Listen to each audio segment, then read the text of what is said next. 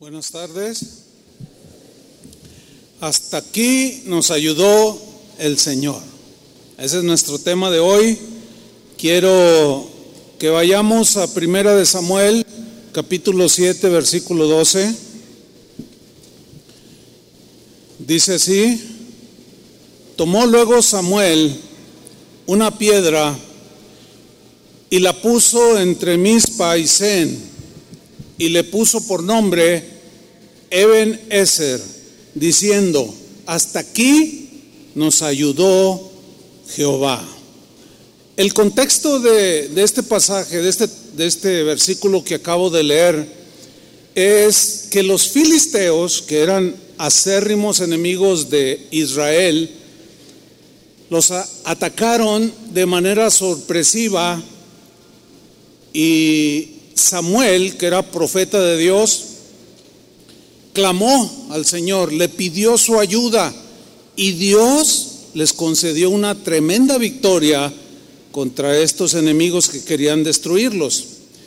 En memoria de esa victoria que Dios les había dado, Samuel colocó una piedra eh, llamándola Ebenezer, que significa roca de ayuda, diciendo, hasta aquí nos ayudó Jehová, o como dice la versión al día, el Señor no ha dejado de ayudarnos.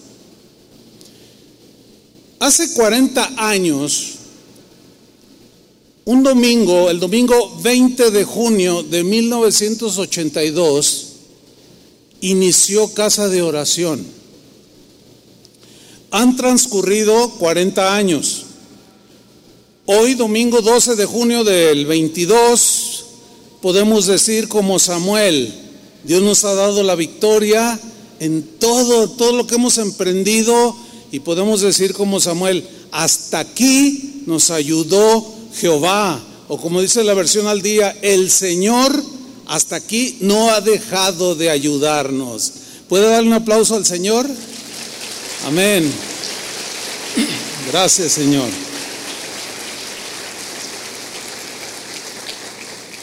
Estamos pues de, de, aniversario. Quizás no se haga mucha bulla, pero lo importante es que aquí estamos, ¿no es cierto?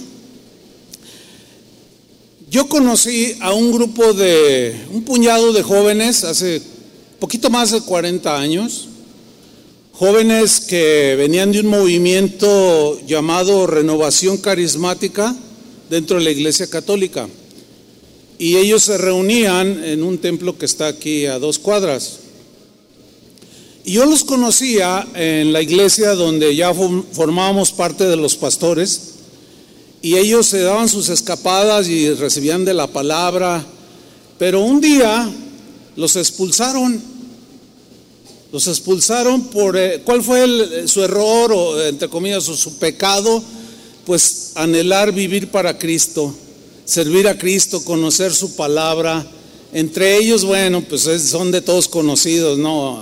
Andaba, estaba por ahí Chuy García, Chava Pardo, Sergio Dueñas, Toño Ortiz y algunos otros que hoy son pastores. En ese tiempo, cuando fueron expulsados, se quedaron a la deriva. Y ellos, con mucha fe, yo ignoraba esto, que estaban orando por un pastor.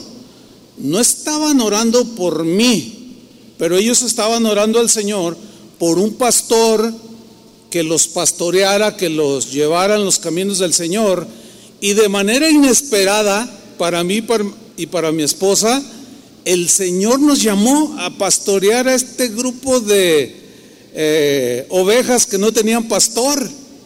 En ese tiempo, mi esposa y yo teníamos 26 años de edad. Estábamos muy, muy chavos, muy jóvenes. Han transcurrido ya 40 años. Uh, 40 largos años. Y con mucha gratitud al Señor en nuestros corazones, le damos gracias a Él. Le atribuimos a Él toda la gloria, todo el honor al Dios y Padre de nuestro Señor Jesucristo, que nos tuvo por fieles poniéndonos en el ministerio y confiándonos ovejas por las cuales Él murió y derramó su sangre para que nosotros las dirigiéramos, dirigiéramos en los caminos del Señor. En estos 40 años, Dios ha bendecido su obra, nos ha bendecido, somos una congregación bendecida por el Señor, eh, numerosa, varios miles de personas asisten a esta congregación en los diferentes servicios. Y durante estos 40 años hemos trabajado incansablemente, pero como dijo Pablo, pero, pero no yo, sino la gracia de Dios con nosotros. Hemos sido favorecidos por Dios. Hemos, eh, nos hemos esforzado en hacer, eh, en cumplir la comisión de Jesús de ir y hacer discípulos a, a todas las naciones. Y, hemos trabajado, hemos invertido toda la vida en la formación de discípulos para Jesús, muchos de los cuales, por cierto, el día de hoy son pastores de algunas de las casas de oración aquí en Guadalajara. Chuy García, pues se nos acaba de, el Señor lo acaba de mandar, está aquí, no, no, aquí en la ciudad, Casa de Oración Santa Fe, que es el último de los pastores de aquí que el Señor llevó, pero eh, otros están diseminados en el país de México y en otros países, desde Canadá hasta la Patagonia Argentina y la Patagonia chilena. Hace unos meses, en plena pandemia, el Señor nos dio la, la oportunidad y la gracia para abrir una casa de oración en Londres, en Inglaterra, en la cuna de grandes hombres de Dios para nosotros es un privilegio poder eh, participar con la bendición que Dios nos ha dado y es una congregación que en plena pandemia ha crecido, ha prosperado y pues estamos muy agradecidos con el Señor. Eh, está la, el sentir de parte del Señor de extendernos en otros países en Europa y ya hay posibilidades reales de que en otros países ahí alrededor eh, pues iniciemos algunas otras casas de oración. Pronto llegaremos, eh, primero Dios, a 200 casas de oración alrededor del mundo. Esto merece otro aplauso para el Señor. Amén.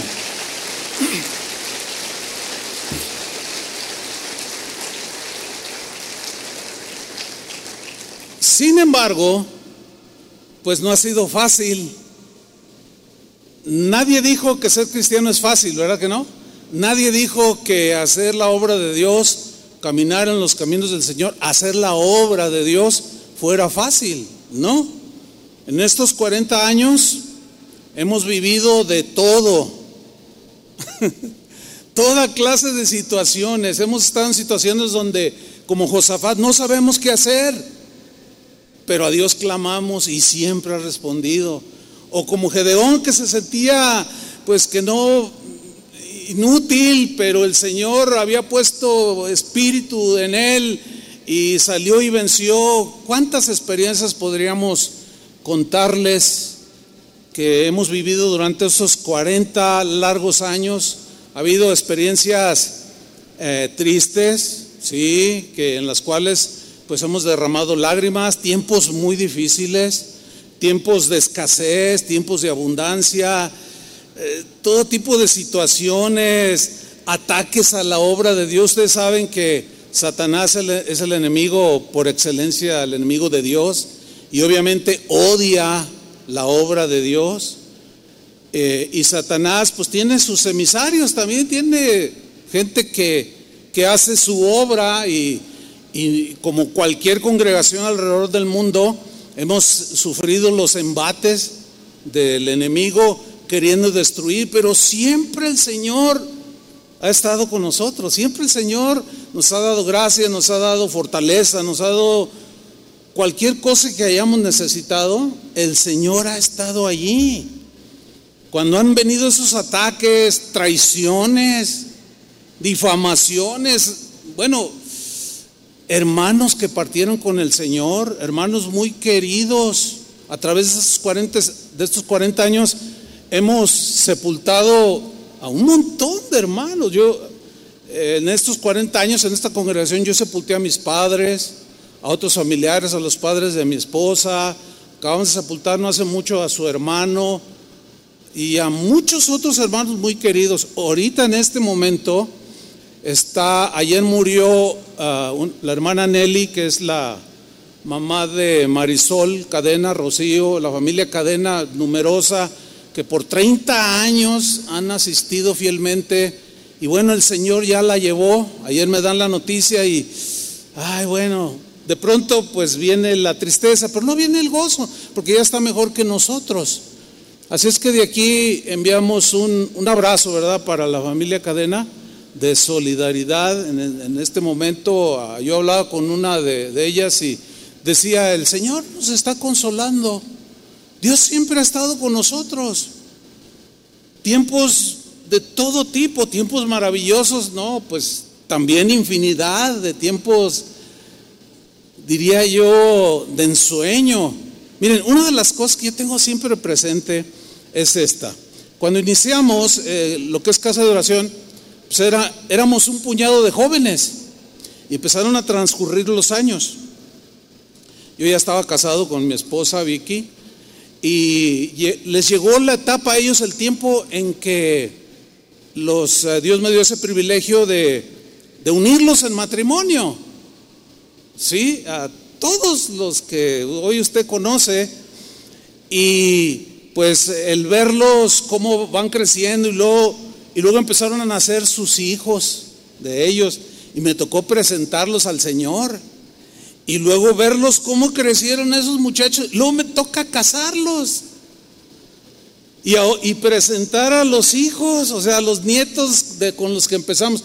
Eso es, eso es algo que yo en lo personal eh, agradezco mucho al Señor que me da ese privilegio de ver a muchos de esos niños que presenté, pues ser hoy todos hombres, unos hombres de Dios, mujeres de Dios, ya casados, con hijos, eh, trabajadores, eh, profesionistas, o sea, eso eh, es algo maravilloso y es una recompensa terrenal que con mis propios ojos, yo digo, ha valido la pena estos 40 años, haber invertido toda la vida en estos últimos 40 años y ver el resultado espiritual, el resultado eterno, ¿sí? Eso es algo muy, muy bonito.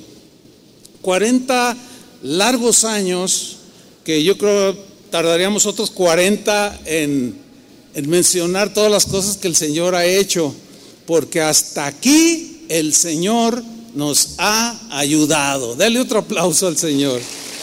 Gracias, Señor. Amén.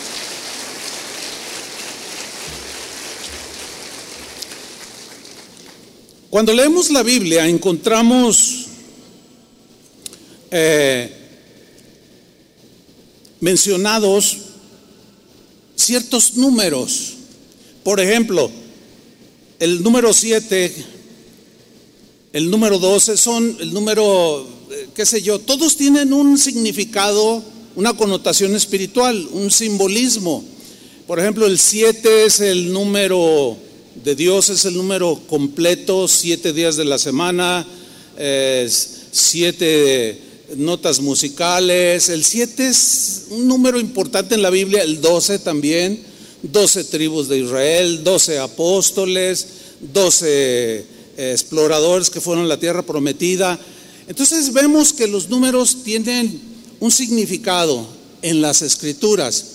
Y cuando encontramos el número 40, a propósito de, de 40 años, yo encontré, nunca había hecho esta investigación, pero encontré que el número 40 es el número más mencionado en las escrituras. Y si es, más de 100 veces mencionado en las escrituras. Y si se menciona tantas veces, sin duda que tiene varios significados, tiene varios pensamientos, tiene varios simbolismos. Y yo quiero hablar de algunos a propósito de los 40 años, que para mí cobra mucho significado por los 40 años que estamos cumpliendo. De hecho, este mensaje surgió de, eh, yo estaba hablando con un joven, que por cierto yo lo presenté aquí de, recién nacido, familia de los iniciadores también, Y estábamos platicando, me dijo, oye, pastor, él ya es todo un profesionista y un hombre ya hecho y derecho, ¿no? Un empresario, todo. Y me dice, oye, pastor, ¿cuántos años tiene la congregación? Eso me preguntó como, como en enero de este año. Yo le dije, fíjate que este año cumplimos 40 años. Wow, dice, no, pues yo, yo todavía ni nacía. No, pues yo casé a tus papás. Y luego el muchacho me dice, el 40, el 40 tiene significados bien interesantes. El 40 tiene significado de cambio, de renovación. Yo dije, mira, este, este muchacho, este, sus papás lo han enseñado bien. Ha tomado sus clases de, de niño y de adolescente y, y sabe. Y se me quedó la inquietud y de ahí yo empecé a investigar durante todos estos meses de lo que hoy yo le, le quiero compartir. Por ejemplo, el diluvio duró 40 días con sus noches respectivas. ¿Sí? En este pasaje, el diluvio representa un tiempo de renovación, de una nueva oportunidad que Dios quería darle a la humanidad. ¿Por qué? Porque el pecado en la gente de aquel tiempo, del tiempo de Noé, la maldad, la corrupción, la inmoralidad, la perversión, etcétera, habían atrapado el corazón de las personas del tiempo de Noé. No estaba agradando a Dios nada de eso. Esto debería de desaparecer de las vidas de las personas y comenzar una nueva etapa de vida en estas personas. Dice en Génesis capítulo 6, versículo 5, y vio Jehová que la maldad de los hombres era mucha en la tierra. Qué terrible versículo.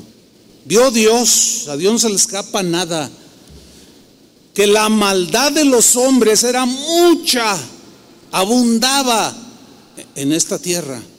Y que todo designio, toda decisión de los pensamientos, del corazón de ellos era de continuo solamente el mal. Siempre pensaba en el mal. ¿Sí? Y Dios decide terminar con esa generación de gente perversa. Le dice a Noé que los advierta que vendría una inundación que destruiría todo, que se arrepintieran, pero esa gente se burló de Noé, esa gente despreció el mensaje de Dios, no hicieron caso, y menos porque en ese tiempo no llovía como hoy vemos ese fenómeno natural. En los tiempos de los eh, inicios de la creación, dice que la tierra salía un vapor que regaba toda la tierra y la mantenía verde y fértil.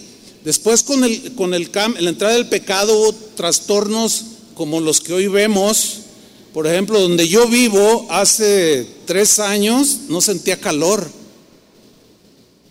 y está tan descompuesta ya la naturaleza que hoy tuve que hacer algo para mitigar, eh, tapar algunas, poner algunas londas esas de, de malla para menguar el calor. O sea, está todo trastornado. Y así estaba la gente de aquel tiempo, la sociedad de, aquel tiempo.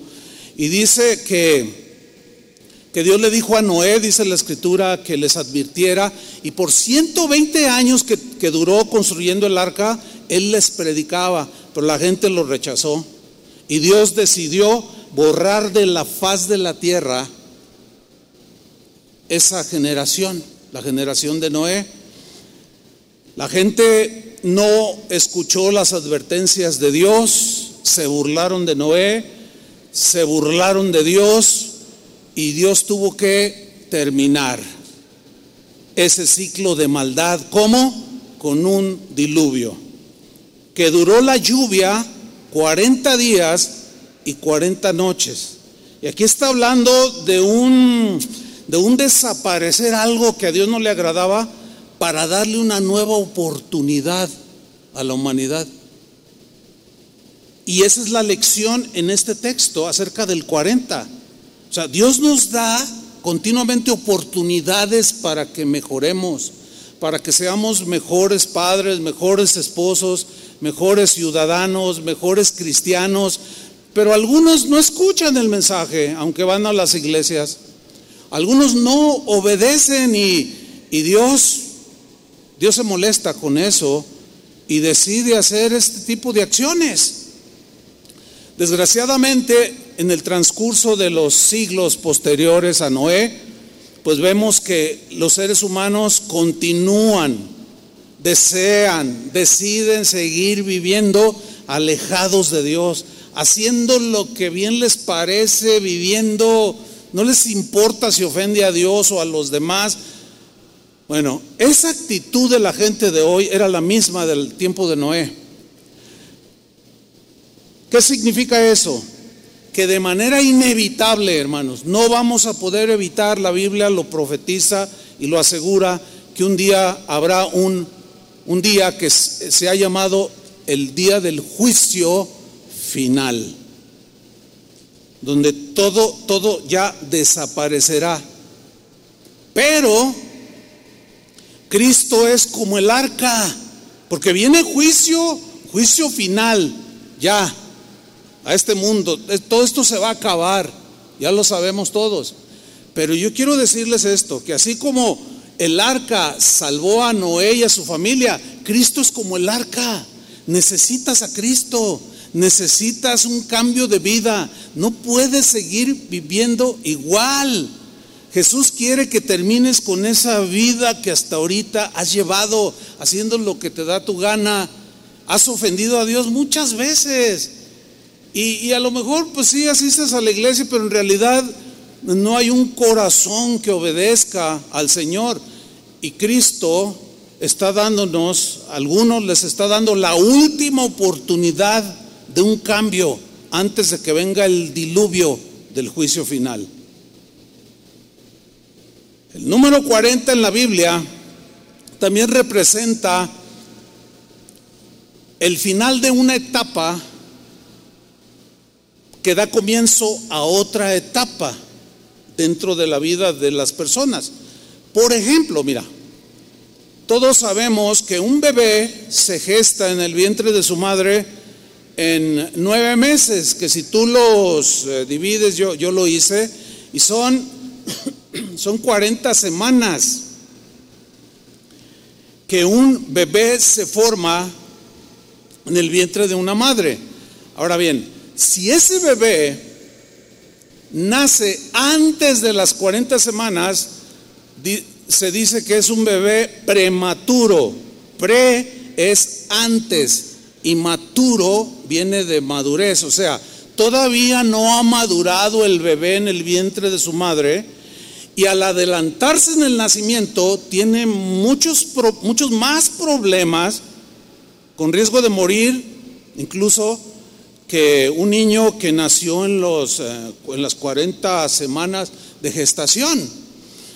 Pero cuando el bebé se pasa de la etapa de gestación, se dice que es un parto postérmino. O sea, maduró pero no sale. Y también tiene problemas. De manera que aquí hay una lección. Dios diseñó todo. La vida del ser humano son etapas. Tenemos que entender eso. Tuvimos nosotros como humanos la etapa de haber sido concebidos y ser formados por 40 semanas en el vientre de nuestra madre. Después nacemos, somos niños, adolescentes, jóvenes, gente adulta y ancianos. Todas esas etapas son las que vivimos los seres humanos. Isaac, hijo de Abraham, Dice la Biblia que él se casó a los 40 años, en plena madurez emocional, mental, espiritual. Pero aquí hay muchas lecciones. Cuando se casa Isaac con Rebeca, él pasa de su etapa de soltero a una etapa diferente. Ahora va a vivir con una esposa. Esas dos etapas, todo ser humano, hombre, mujer, tiene que entenderlas, pero parece como que, que no las entienden algunos, porque se casan y ya pasan a otra etapa. Sin embargo, quieren seguir viviendo como solteros. Y tienen problemas porque todavía andan con los amigotes. Ya los amigos ya tienes que decirles adiós. Tienes que dedicarte a tu esposa, a la formación de tus hijos, a la manutención. Y, no entienden esa etapa y lo único que provocan son problemas dentro de sus mismos matrimonios. Hay otros que se casan y tienen que vivir aparte según la Biblia, pero todavía quieren vivir con su mami y no entienden que es otra etapa que deben de enfrentar ellos solos. Miren, cada etapa que nosotros vivimos como seres humanos tenemos que discernirla, entenderla y vivirla tal y como ya está diseñada por Dios. ¿Me están entendiendo? Si no lo hacemos, nos metemos en problemas. Por eso es que aparece aquí el, número 40. Esa es la explicación. Aparece y era de edad de 40 años cuando Isaac tomó como esposa a Rebeca. Pues no es casualidad. ¿Por qué no dijo 7 años? Ni 12. 40. ¿Sí? Interesante. Jesús.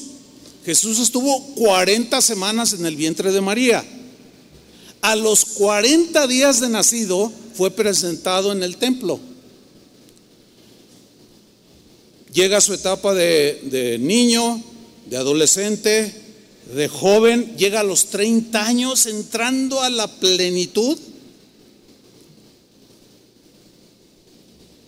Es llevado por el Espíritu al desierto para hacer, y, Satanás lo, lo tienta. ¿Se acuerdan de ese episodio en las escrituras? Bueno, 40 días y 40 noches Jesús estuvo en el desierto ayunando. ¿Por qué? Porque iba a entrar a otra etapa de su vida. Ahora ya se tenía que revelar como lo que él era y revelar el propósito por el cual venía esta tierra. Mientras no llegó a esa etapa, él seguía sometido a sus padres y trabajador ahí en, en la carpintería de su padre, etcétera, hasta que llegó ese momento. Y no es casualidad que 40 días y 40 noches él tuvo un ayuno, porque tenía que estar en toda su plenitud para revelarse públicamente como el Mesías que había de venir, como el Cordero de Dios que había de venir, dar su vida y quitar el pecado del mundo. Eso es, todo eso es muy interesante estudiarlo. Hay, hay muchísimos ejemplos. Yo estoy nada más tomando algunos. Bueno, después de morir Jesús crucificado por nuestros pecados, ah, después de haber derramado su sangre, lo entierran y resucita. Dice la Biblia que después de haber resucitado, apareció a sus discípulos por 40 días. Otra etapa en él mismo.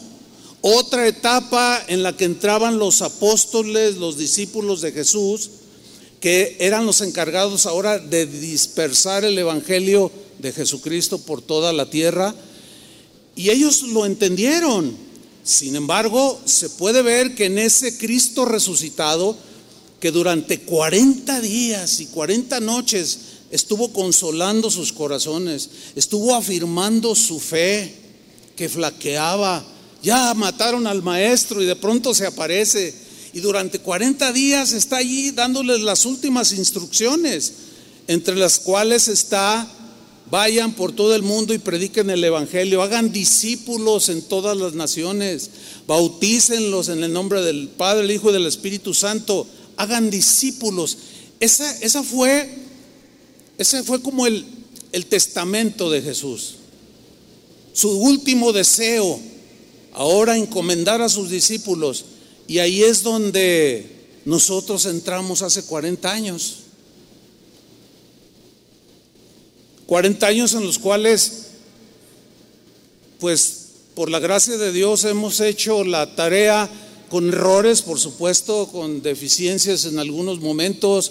Sin embargo, hasta aquí nos ha ayudado el Señor. Y hay mucha gente alrededor del mundo que ha conocido a Cristo bajo el ministerio de casa de oración. Casi no hay semana que no escuchemos, eh, que no recibamos algún algún correo, etcétera, de cómo el Señor eh, alcanzó a algunos por el ministerio que Dios nos encomendó. Moisés, Moisés es otro caso muy interesante, vamos a verlo. Vamos a Deuteronomio 34, 7, donde vuelve a aparecer el número 40, pero muy interesante, leamos. Dice, era Moisés de edad de 120 años cuando murió. Ok, 120 años son tres veces 40. ¿Sí? 120 años era una vida ya en ese tiempo larga. ¿Sí? Cada vez se fue acortando más el ah, periodo de, vida de las personas. Pero aquí dice que Moisés tenía 120 años cuando murió. Pero miren lo que viene a continuación. Sus ojos nunca se oscurecieron, es decir, nunca perdió la agudeza de su vista, ni perdió su vigor. Era un hombre de 60 años, pero era macizo. Como decimos aquí en México, estaba corrioso. O sea, estaba, estaba fuerte, estaba en sus cabales. Nunca perdió la ubicación ni el sentido común. Era un ser humano con errores como cualquiera. Pero la escritura nos dice esto y es, digno de, de mencionarlo. Sus ojos nunca se oscurecieron ni perdió su vigor. Pero cuatro, mejor dicho, tres etapas de 40 años tuvo Moisés. Su primera etapa inició, sus primeros 40 años, en la etapa de su vida de este Moisés, inició cuando nace y es echado al río Nilo. Ustedes conocen la historia, ¿no? La hija del faraón lo rescata y lo hace, lo adopta como su hijo. Eso significa que le dio todo, todo el poder del Estado egipcio, toda la riqueza del Estado egipcio, todo el conocimiento de las ciencias, toda la, sabiduría de aquel entonces fue depositada por maestros egipcios en la vida de Moisés. Y él creció, conoció idiomas, sabía mucho de, se dice, los judíos sobre todo hablan ellos mucho de esto, eh, pues conocedores de, la historia hebrea, pues saben muchas cosas, muchas más cosas que nosotros, que Moisés aprendió muchas ciencias, era un hombre muy letrado, muy educado, pero esta fue la etapa, su primera etapa de 40 años en Egipto. Egipto representa el mundo, ya lo sabemos, ¿no? Representa pues la carne, el, ah, el pecado, representa eh, esa satisfacción del yo. Dios pues podrá estar por ahí y a lo mejor de vez en cuando le dijo una plegaria, pero realmente Dios no forma parte de, nuestra vida. Tú y yo tuvimos esa primera etapa, que, lo que lo que 40 representa es esa etapa de inicio. Eso representa el 40 pero no sé cuántos años tú viviste en Egipto. O sea, entiéndase, en el mundo, sin Dios, sin Cristo, alejado de la ciudadanía de Israel y sin Dios y sin esperanza en este mundo. Por ejemplo, yo viví sin Cristo hasta los 20 años. 20 años desperdicié en el mundo. ¿Sí? Viene la segunda etapa de Moisés. Por, algún, por razones que la Biblia explica, ahorita no hay el tiempo para hacerlo, Moisés se da cuenta quién era, se da cuenta de dónde desciende, se da cuenta quiénes son sus padres, se da cuenta que él era del pueblo que estaba esclavizado ahí en Egipto. Y un día dice que sintió en su corazón ir a visitarlos para verlos, saludarlos, qué sé yo. Y pues él con toda la usanza egipcia, ¿no? Todo un señor egipcio y llega y ve que un, egipcio está maltratando a un hebreo y lo quiere defender y le dice, ¿y tú qué? Y se agarran a golpes y Moisés, más fuerte, lo golpea y lo mata, le quita la vida. Entonces eh, eh, Moisés, eh, pues medio que se esconde allí, aún siendo la hija del faraón, pero resulta que lo descubren, se dan cuenta, Moisés tiene miedo porque había ley, si matabas a, alguien de manera como sucedió, era cárcel, era encerramiento o hasta ejecución. Entonces Moisés huye, pero para entonces él ya tenía una noción de que había un Dios que guiaba a Israel y de alguna manera él ya percibía que algo quería Dios de él y se fue huyendo y va a parar al desierto. Donde duró, ¿cuánto duró en el desierto? 40 años. Bueno, este tiempo fue un tiempo de preparación en el desierto. Es el tiempo donde el Señor tuvo que despojarlo de todo pensamiento mundano, de toda actitud que a Dios no le agrada, de todo ese orgullo y soberbia que producen los logros humanos, y lo volvió un hombre manso y humilde, y allá en el desierto donde no había nada, donde no había reconocimientos, no había aplausos de nadie, ahí Moisés pasó estos 40 años despojándose Dios preparándolo para sus últimos 40 años de vida, que fue la tercera etapa, ¿sí? Pero en esta segunda etapa de preparación, también nosotros la, la vivimos, hermanos.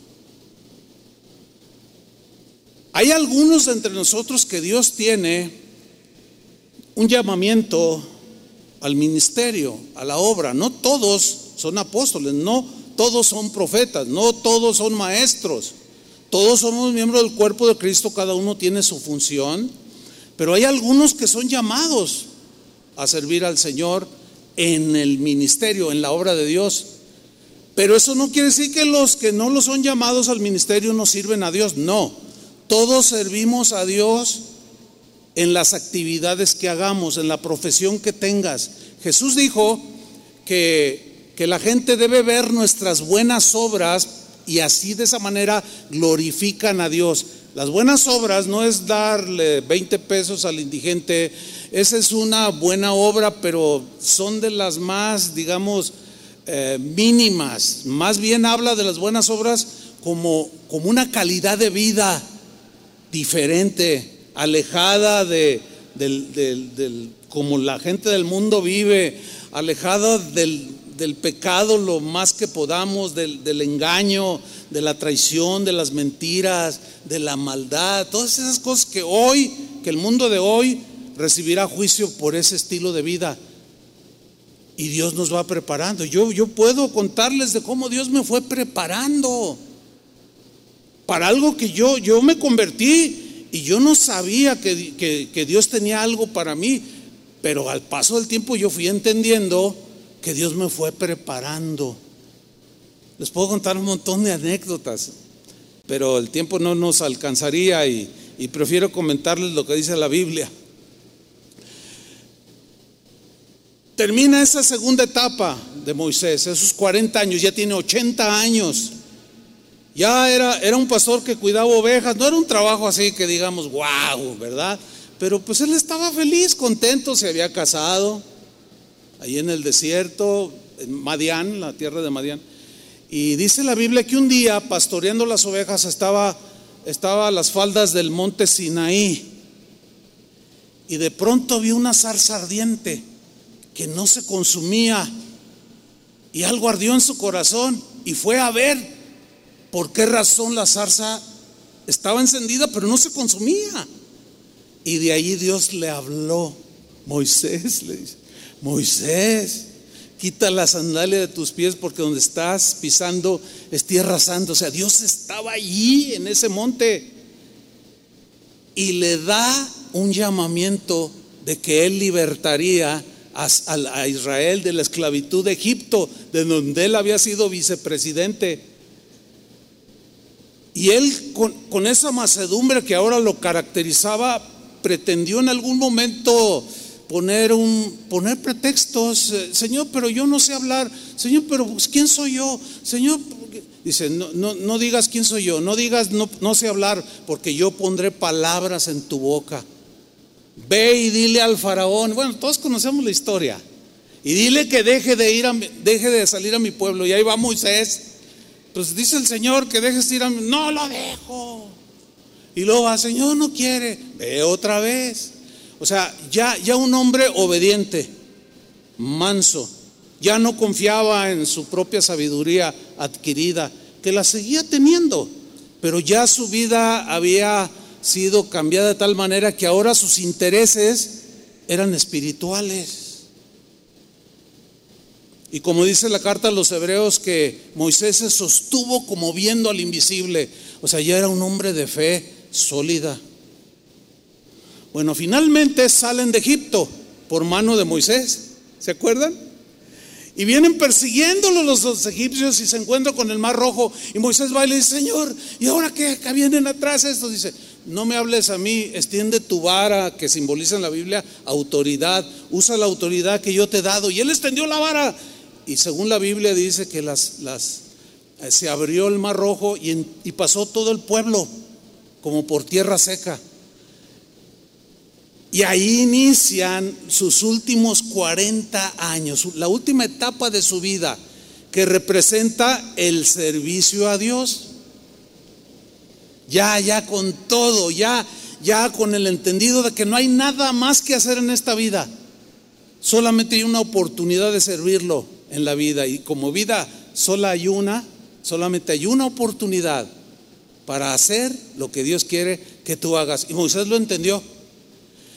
E inicia esos últimos 40 años guiando al pueblo de Israel por el desierto. Por 40 años Moisés guió a Israel por el desierto. Por 40 años Moisés soportó los desprecios de algunos judíos, de algunos hebreos. Por 40 años soportó la rebeldía de algunos de los que él estaba dirigiendo, guiando, soportó las críticas por 40 años, las calumnias de muchos de ellos. Sin embargo, esos últimos 40 años los vivió sirviendo al Señor hasta el último día de su vida. Aquí dice claramente era Moisés de edad de 120 años cuando murió y murió con todo su vigor. Ahora bien, en este inicio de su última etapa hay algo interesante. Miren,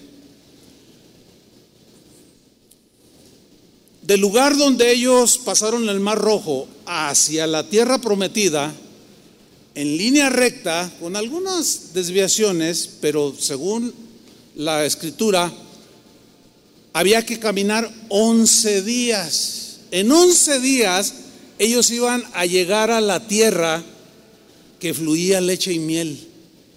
O sea, que es una expresión poética de que había abundancia de dulzura y de alimento, que era una tierra hermosísima, llena de frutos, de árboles que daban manzanas, naranjas, o sea, era, había mucha agua en abundancia, había muchos animales para alimentarse, o sea, era una tierra de bendición, de ahí el, el nombre, la tierra prometida.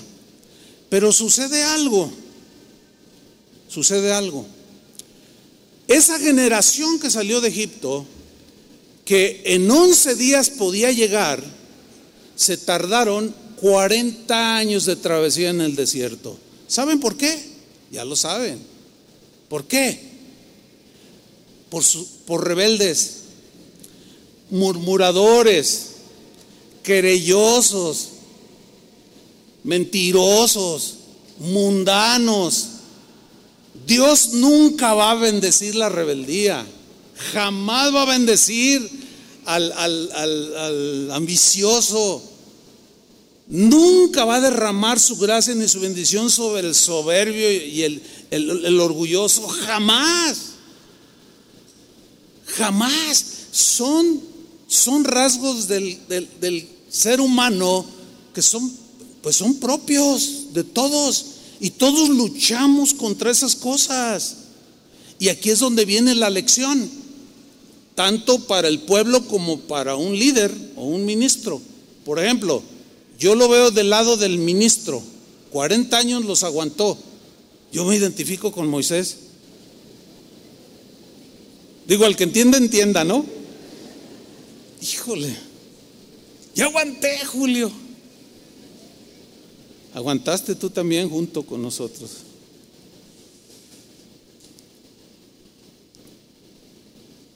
Aquí 40 años en el desierto representa tiempo de prueba,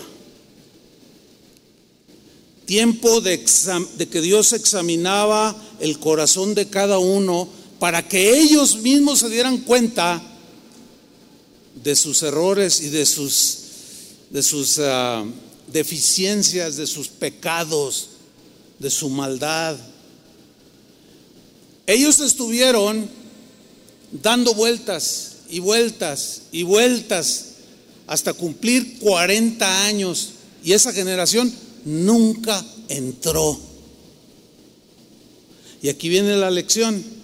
El tiempo de prueba que Dios le da a cada uno como cristiano, el tiempo de prueba, los, episodios, las etapas de prueba que Dios ha pasado esta congregación en 40 años, es, Dios la ha permitido para enseñarnos, para moldearnos, para transformarnos, para enseñarnos a ser mejores, para que nuestra vida glorifique al Señor. Entonces, esta etapa última de Moisés y de eh, dirigiendo un pueblo es la etapa del tiempo de prueba, de prueba, para formar a Cristo en nuestros corazones. Vamos a leer Deuteronomio capítulo 8, versículo 1. Ahí Dios le dice esto a Moisés. Allá en su casa, en la noche, ¿les puedo dejar una tarea? Porque luego les voy a hacer una prueba. Lean todo el capítulo allá en su casa. Hoy nada más voy a leer tres versículos para que ustedes se den una idea de, de la línea del mensaje. Deuteronomio 8.1. Dios le dice a Moisés que les diga esto al pueblo cuidaréis de poner por obra todo mandamiento que yo os ordeno hoy. Eso lo hemos enseñado por 40 años. Dice, para que viváis. El deseo de Dios era que los israelitas que habían sido esclavos vivieran, tuvieran una buena vida, una larga vida, pero buena vida. Cuando Jesús vino a esta tierra dijo, yo he venido para que tengan vida. Es el mismo, es, el mismo, la misma línea. He venido para que tengan vida y la tengan en abundancia. Y esa vida abundancia no se refiere a lo material solamente. De algo ayuda, pero no es todo, como vamos a ver aquí, en este mismo pasaje. Él quería que vivieran, Dios, eh, Jesús igual en este tiempo. Él quiere que experimentes esa vida abundante, de abundante paz en medio de todo lo que hay. De seguridad, de fe, etcétera, etcétera. Abundancia, vida y que seáis multiplicados. Ese era el deseo de Dios. Dios ha multiplicado esta congregación. Y entréis y poseáis la tierra que Jehová prometió con juramento a vuestros padres.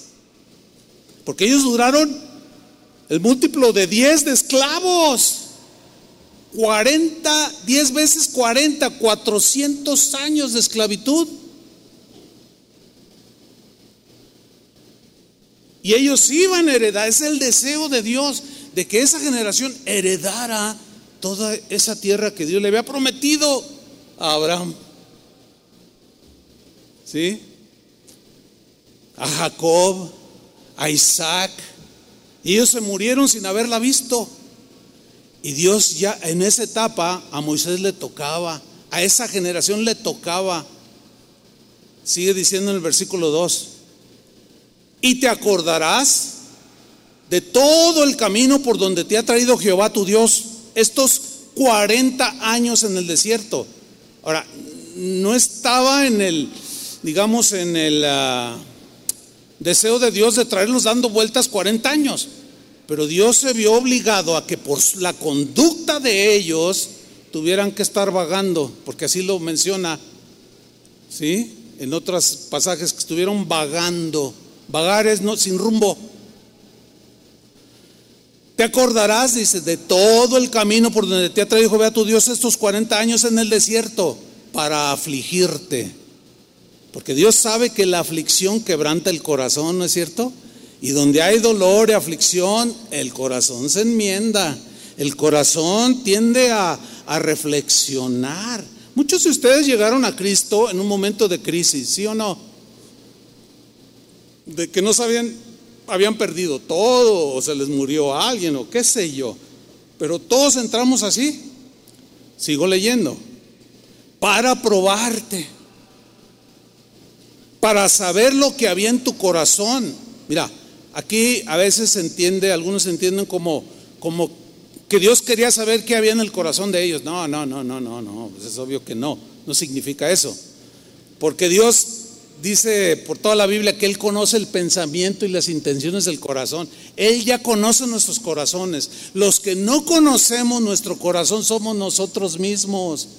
Y la Biblia dice que nuestro corazón es engañoso, es mentiroso, es fraudulento, dice otra versión. O sea, constantemente nos hace creer y nos hace pensar cosas que violentan la voluntad de Dios y nos traiciona el corazón.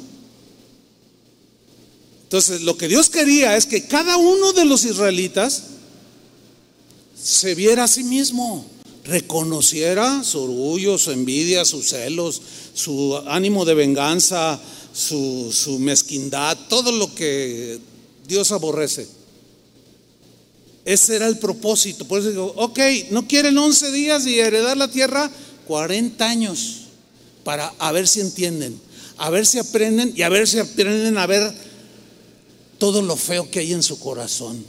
Ese es en realidad el sentido de esto que dice aquí. Para saber lo que había en tu corazón, si habías de guardar o no sus mandamientos. Por eso ah, sigue sucediendo lo mismo, hermanos. Dios nos prueba. Dios nos mete en una situación de examen. No para Él saber lo que vamos a pensar o pensamos o queremos hacer, eso Él lo sabe sino para que nosotros nos demos cuenta y nos detengamos y no cometamos errores que a la postre nos van a tener en esta vida dando vueltas y vueltas y vueltas y no vamos a llegar a ningún lado. Y vas a terminar anciano, pero no como Moisés. Vas a terminar todo ciego, todo artrítico, todo así. Y eso no es lo que, no es lo que el Señor quiere. Versículo 3. Y te afligió con un propósito siempre. Y te hizo tener hambre. ¿Se acuerdan de Pablo que él decía, yo sé tener abundancia y sé tener escasez? O sea, que su situación alrededor no alteraba su condición interna. Porque pues todos queremos abundancia, ¿sí o no?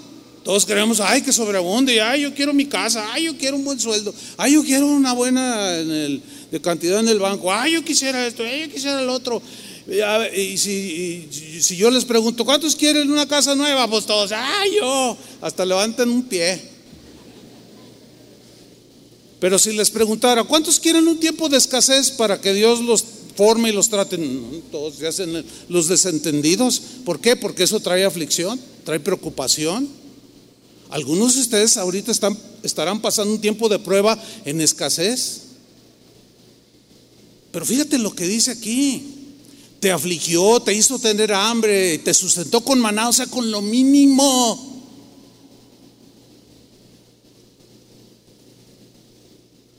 comida que no conocías tú ni tus padres la habían conocido, para hacerte saber, para que entendieras, para que crecieras en este entendimiento y tu vida fuera diferente y entendieras que todo proviene de Dios, que de Dios salimos y a Dios tenemos que volver. Pero algunos en ese periodo se pierden, son engendrados por estatutos eternos de Dios al ser concebidos de nuestros padres, pero para que volvamos a Él espiritualmente. Y es donde muchos agarran su vida y se pierden en la condenación eterna. Para hacerte saber que, que no solo de pan vivirá el hombre, mas de todo lo que sale de la boca de Jehová vivirá el hombre. Este es el texto que citó Jesús cuando Satanás lo tentó en el desierto.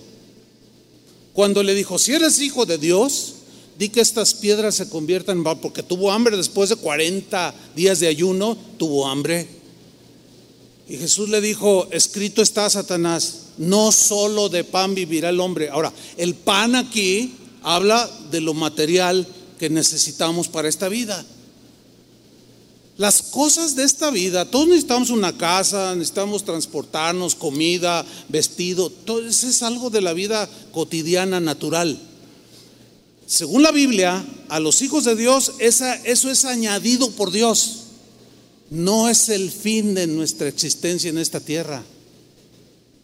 Sin embargo, los que no conocen a Dios, la obtención de cosas materiales es el fin es el propósito principal de su existencia. ¿Se han dado cuenta cómo salen las noticias ahora que hay elecciones y todo? De cómo los políticos roban y mucha gente roba. Y tú dices, mira todo lo que ha robado esta. Este tiene 500 casas, tiene cuentas en 20 bancos alrededor del mundo, tiene mil millones de dólares que se robó. Y tú dices, ¿qué quiere tanto, oye? Porque ese es el fin de su existencia. Ellos creen que teniendo lujos ese es el fin de la vida. Pero Jesús dijo una vez a un hombre muy rico y le dijo, necio, hoy vienen a pedirte tu alma y lo que has acumulado, ¿de quién será? ¿Cuántos, cuántos han visto que alguien muy rico cuando muere se lleva un peso, un peso, el peso de sus huesos? No nos llevamos nada. Entonces, por consiguiente, fíjate, la persona que vive sus etapas de crecimiento y madurez lo entiende. Lo capta perfectamente y dice, no, no, la razón de mi existencia aquí no es la obtención de riqueza. Ahora, Dios nos puede bendecir, Dios te puede bendecir y darte mucho, pero no es para que acumules, sino para compartir. Fíjate nomás. Porque a fin de cuentas no nos llevaremos nada. Entonces, cuando dice aquí, yo todo esto lo permití, lo hice para hacerte saber que no solo de pan vivirá el hombre, mas de todo lo que sale de la boca de Dios vivirá el hombre. ¿Qué sale de la boca de Dios? Su palabra. Sus palabras de vida eterna, las que nos van a, formar aquí para vivir aquí y en la eternidad con Jesús. Dale otro aplauso. Amén.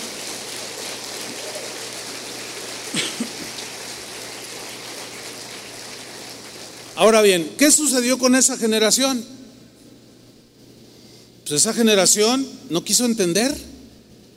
Era más importante los pepinos, los ajos. Ay, queremos comer carne. Ay, hay gente, yo he oído a gente que dice, yo si no como carne es como si no hubiera comido. Uh, ese candidato para cristiano a las primeras va a chafear. No, pues es que, es que todo, todo, todo está, son pensamientos muy reducidos. Ahora ya entendemos que no solo de pan vivirá el hombre, con frijoles o con un buen pollo, eso es lo de menos, estamos de paso en esta tierra. Esa generación no quiso entender, endureció su corazón, pusieron su mirada en, este mundo, amaban las cosas de este mundo, se volvieron murmuradores, calumniadores, querellosos, rebeldes, a más no poder. ¿Qué provocó eso en el, en el corazón de Dios?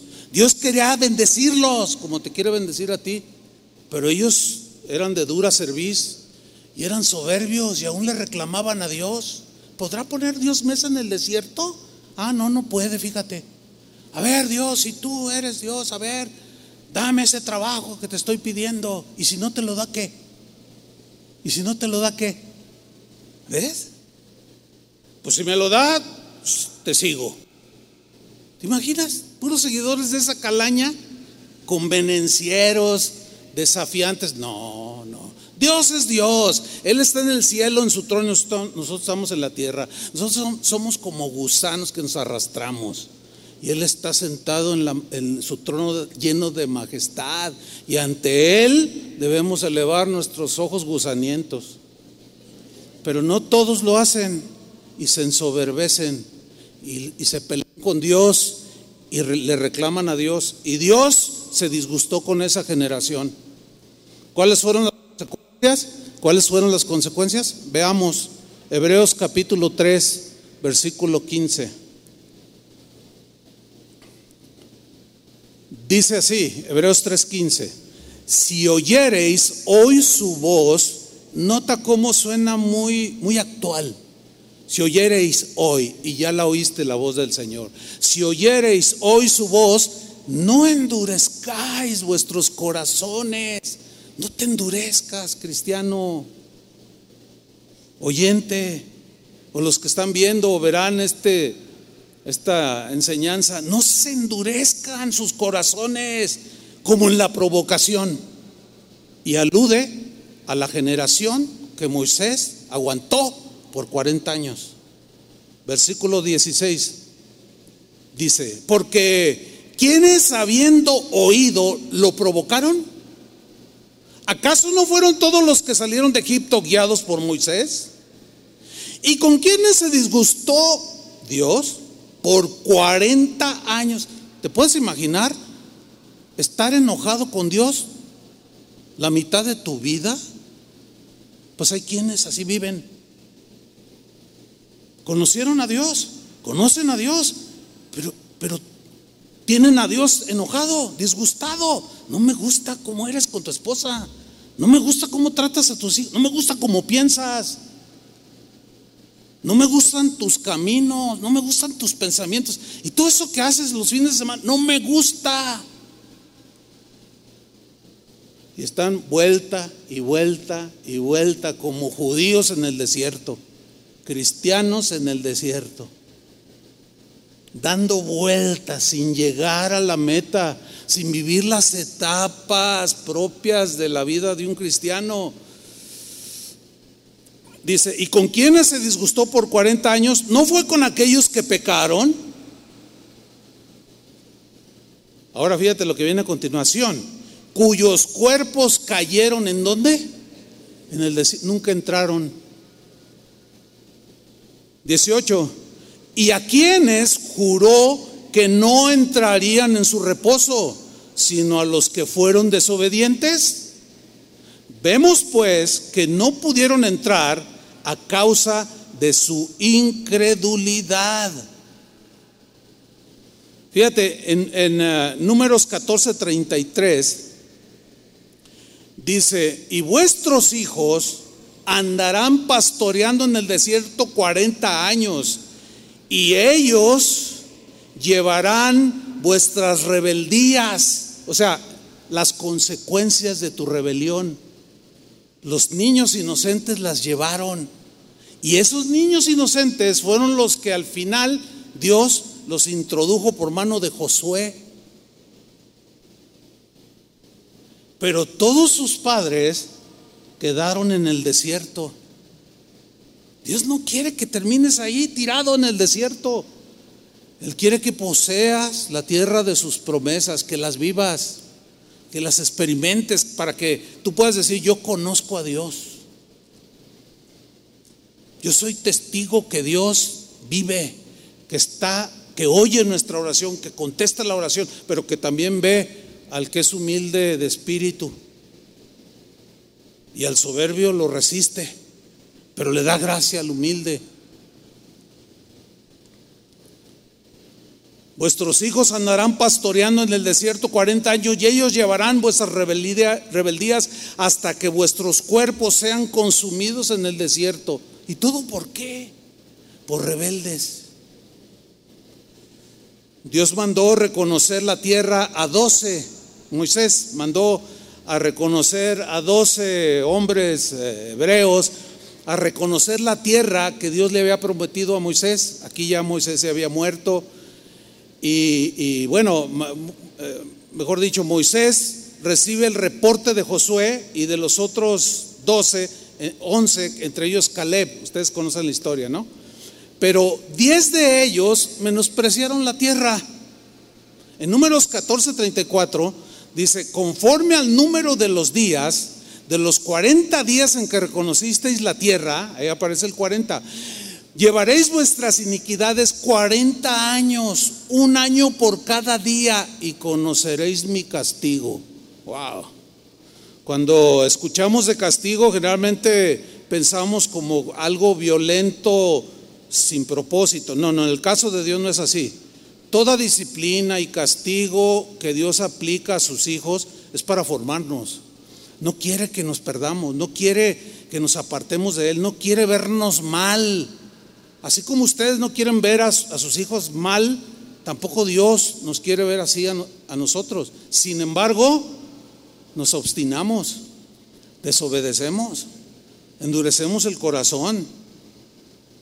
En números 3, 32, 13 dice, y la ira de Jehová se encendió contra Israel y los hizo andar errantes 40 años por el desierto hasta que fue acabada toda, toda aquella generación que había hecho mal delante de Jehová. En pocas palabras, no pasaron la prueba. No pasaron la prueba. Entraban en una prueba, reprobaban, se rebelaban, se endurecían, no entendían, no querían, no querían obedecer. Llegaba otra prueba y lo mismo, lo mismo y lo mismo. Escuchen bien, cristianos. Nunca, nunca un desobediente va a ser bendecido por Dios. Nunca, nunca, no espere, no espere el desobediente recibir, recibir bendición de Dios. No, tampoco el rebelde, ni el querelloso, ni el murmurador, ni el envidioso. No, no, no, no. Dios, ¿cómo Dios va a bendecir eso? Si de eso vino a rescatarnos, ¿cómo va a tolerar que sigamos en eso? No, no, hay que entenderlo bien. No pasaron la prueba. Mire, yo le puedo contar, no sé, 200, 300, 500, bueno, pero para hacer conforme al, mensaje, 400 anécdotas de gente que pasó por aquí y que son, son dan lástima verlos. Gente que estuvieron aquí expuestos a lo mismo que ustedes, así como Israel del tiempo de Moisés. Oiga, el, mismo Moisés, y aquí están las tablas de la ley, ay Dios, sí, nosotros sentíamos que tembló el, el monte, y ni así. Yo he visto pasar en estos 40 años a mucha gente, pero algo pasó en algún momento de su vida, en esa etapa de prueba, y reprobaron por rebeldes, por habladores, por murmuradores, y, da tristeza y dolor verlos. Seguidos nos encontramos algunos, a veces en el mercado, a veces en centro comercial, a veces en la calle. Cuando vemos a algunos de ellos, los vemos como judíos er, en el desierto, errantes, vegetando de iglesia en iglesia. Nunca encontraron el propósito, nada les parece bien, todo lo critican, no entienden que la, que la iglesia está formada de gente que falla igual que ellos. nunca lo logran entender. Quieren la iglesia perfecta. Esa no existe. Esa va a existir hasta que estemos en el cielo, ¿sí o no? Y quieren todo a la medida. El otro día estábamos allí, varios pastores juntos eh, compartiendo y trabajando. Y uno de ellos dijo, ay, qué lástima, fíjate que me encontré a fulano de tal. Ay, oye, y como de eso ya hace más de 25 años, pues yo no acordaba muchos detalles. Y Toño es el que tiene la mente de computadora. Sabe hasta el número de mi CURT. Imagínense. No, no, ese Toñito, mis respetos, Toño. No, no, no. A veces que necesito un teléfono, oye, el teléfono del hermano fulano, y me lo da sin ver la agenda. Y dice, no, pues es que hace 25 años él, él se fue. Entonces yo me quedé así y dije, debería de estar aquí con nosotros, debería de estar como Josué repartiendo la tierra, siendo una bendición, pero no está. ¿Y por qué no está ya? Por rebelde. Eso no quería Dios. Y ves a tus hijos, a sus hijos, un desastre. Ves sus vidas, una vergüenza. Pero ves cómo vivieron en aquella etapa y reprobaron su rebeldía, su ambición, su orgullo, los tiene donde hoy están y como están. No tienes por qué tú vivir lo mismo. ¿Entienden? Digan sí o no. No tienen por qué vivir igual. Pero, pero eh, métanlo, métanlo lo más que puedan en sus mentes y corazones. Dios nunca va a bendecir al rebelde. Nunca va a bendecir al bocón. Jamás esperen que los bendiga. Jamás esperen que les conteste aún las oraciones a los que traicionan. Jamás. ¿Cómo? Se estaría Dios contradiciendo. Dios es santo, hermanos.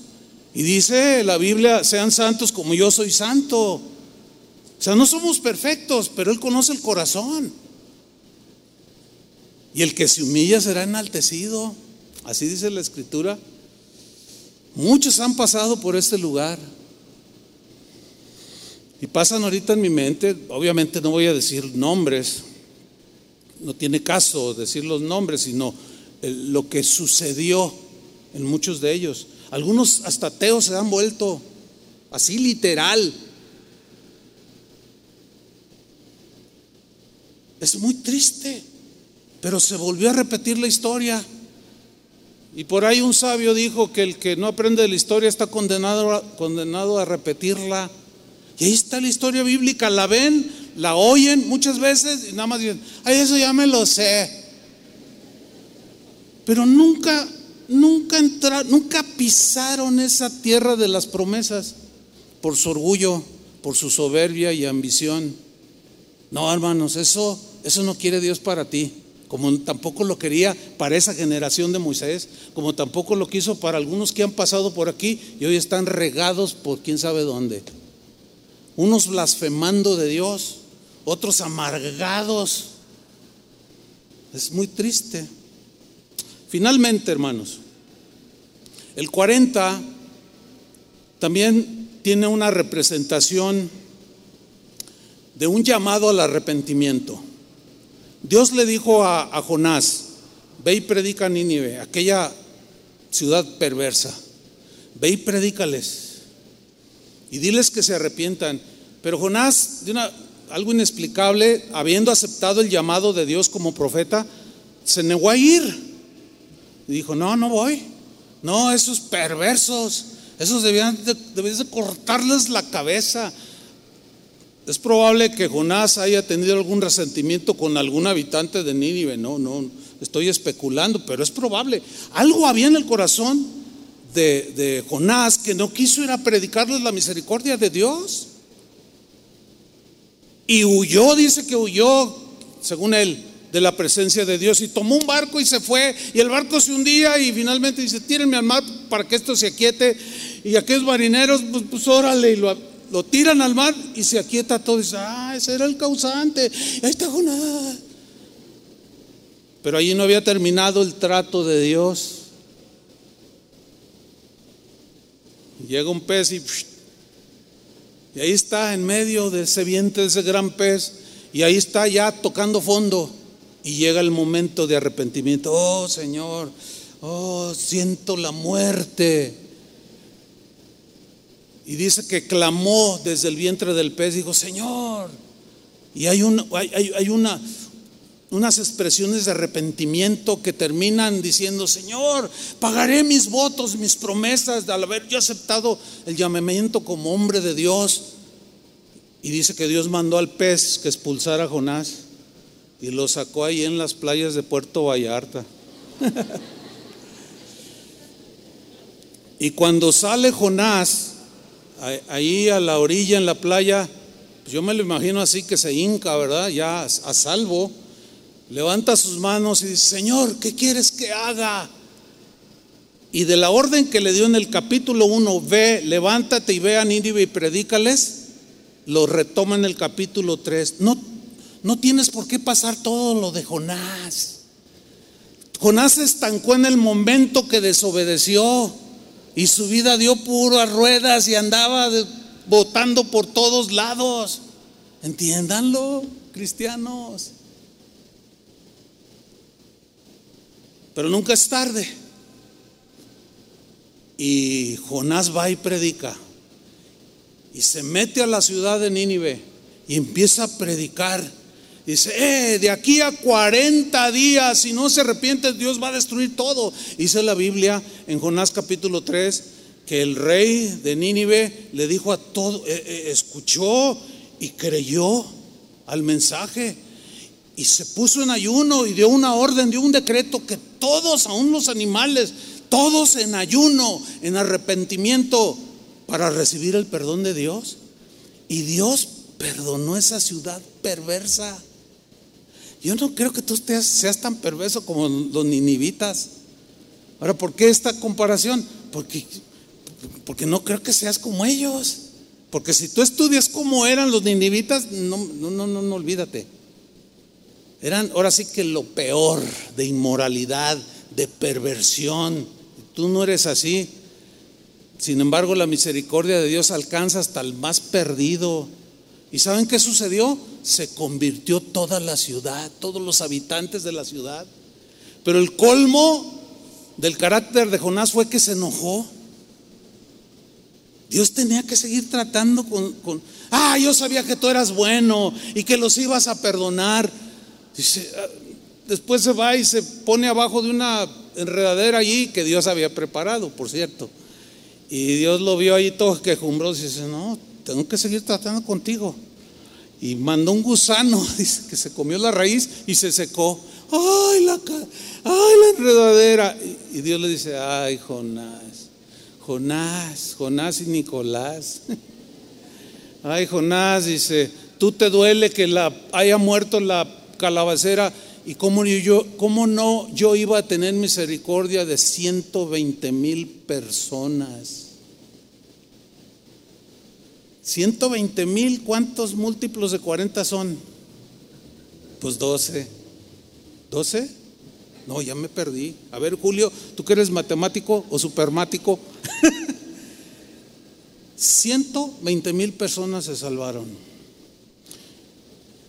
La, la, lección aquí es que 40 también es un, es un tiempo que Dios da de arrepentimiento. Vamos a hacer dos cosas. Una, para terminar, es darle gracias a Dios por estos 40 años, donde podemos decir, hasta aquí nos ha ayudado el Señor, queremos seguir caminando en el camino de Dios. Durante 40 años, los que me conocen, que iniciaron, otros que no son de casa de oración, pero que me conocen o nos conocen de aquellos años atrás, saben que no hemos cambiado el mensaje. Ustedes pueden ahora ver por el, asunto de las redes sociales videos de hace 30 años, 35, donde yo estoy predicando y yo predico lo mismo. Nunca he cambiado el mensaje. Ahí de mí si predicar otro evangelio. Y queremos seguir, si Dios nos deja otros 40, bueno, en mi caso, no sé si los alcance. Pero, pero hay otra generación de ustedes, muchos de ustedes. No sabemos quiénes serán los que nos sigan después de nosotros, pero queremos que los que nos sucedan o nos eh, eh, estén en nuestro lugar no traicionen el mensaje, no se corrompan. sigan fieles hasta el último día de su vida. ¿Cuántos dicen amén? Pónganse de pie entonces. Levanta tus manos al cielo y apoya esta oración, sígueme en esta oración. Señor, te damos gracias porque en estos 40 años han sido 40 años de, de crecimiento, 40 años en los cuales hoy podemos decir, gracias Señor porque hasta aquí nos has ayudado. Has estado con nosotros en las buenas y en las malas, en la escasez, en la abundancia, en la tragedia, en la alegría. Hemos pasado infinidad de situaciones, traiciones, quebrantamientos, pero también tiempos hermosos, emocionantes, donde tu presencia ha sido manifiesta, donde hemos visto a cientos y aún miles de personas transformadas por el poder del Evangelio. Todo eso es algo maravilloso, es algo milagroso. Y hablando de milagros, hemos visto milagros por montones en estos 40 años. Sanidades increíbles, impresionantes. Eh, milagros de todo tipo, demostrando tu poder, tu apoyo, tu gracia en estos 40 años. Pero también son 40 años en los cuales algunos están estancados han ah, endurecido sus corazones, están dando vueltas nada más, no llegan a ningún lado. Y hoy, en estos 40 años del ministerio que tú iniciaste, queremos pedirte, Señor, que esta representación de arrepentimiento, de renovación, lo concedas. Algunos están en esa situación. Damos gracias por un lado, pero también por el otro. Señor, pedimos tu misericordia como la que tuviste con los ninivitas, como la que tuviste con el rey David, que era un rey conforme a tu corazón, que se equivocó, pecó feo, pero se arrepintió. Concede eso, Señor. Danos la gracia para continuar en, este, en estos últimos años en la historia de la humanidad Quizás estamos viviendo ya los últimos años, porque todo eso apunta, todo lo que estamos viviendo apunta a que pronto está el juicio final y queremos rendir buenas cuentas delante de ti, Señor. Pedimos por, por algunos hermanos que tú conoces mejor que nosotros, que tienen su corazón rebelde, obstinado, endurecido, no obedecen siempre están contradiciendo, son contradictorios, están amargados. Señor, con una gota que derrames de tu gracia, eso basta y sobra para seguir adelante, bregando en esta vida, Señor, en este valle de lágrimas, pero que también hay momentos de alegría, de paz, de tranquilidad. Gracias, Señor, por llevarnos durante estos 40 años en esta travesía, en este, mundo que cada vez está peor. Pero tú nos has guardado y queremos pedirte, Señor, que tu protección, que tus ángeles estén alrededor de cada uno de, nosotros, guardándonos en nuestros caminos. Esos ángeles que están bajo tus órdenes, bajo tu autoridad, Señor, y que según tu palabra, tú los envías en beneficio de los herederos de las promesas. Tu Espíritu Santo nos guíe, tu palabra sea ese faro que alumbra en medio de la oscuridad para llegar a buen puerto. Muchas gracias Señor por todo lo que has hecho en 40 años con nosotros.